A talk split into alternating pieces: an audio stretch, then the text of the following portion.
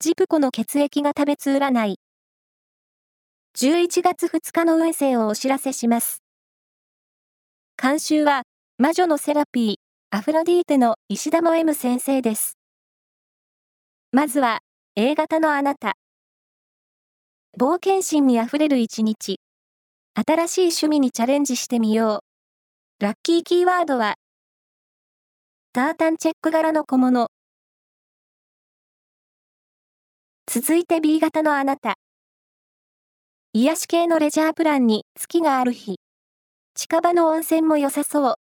ラッキーキーワードは、ジャズ喫茶。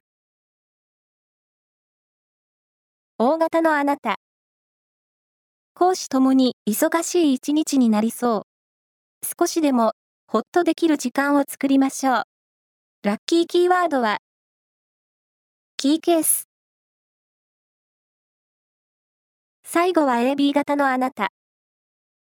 エネルギッシュに行動できる日です。久しぶりの友人に連絡を取ってみよう。ラッキーキーワードは、焼き芋。以上です。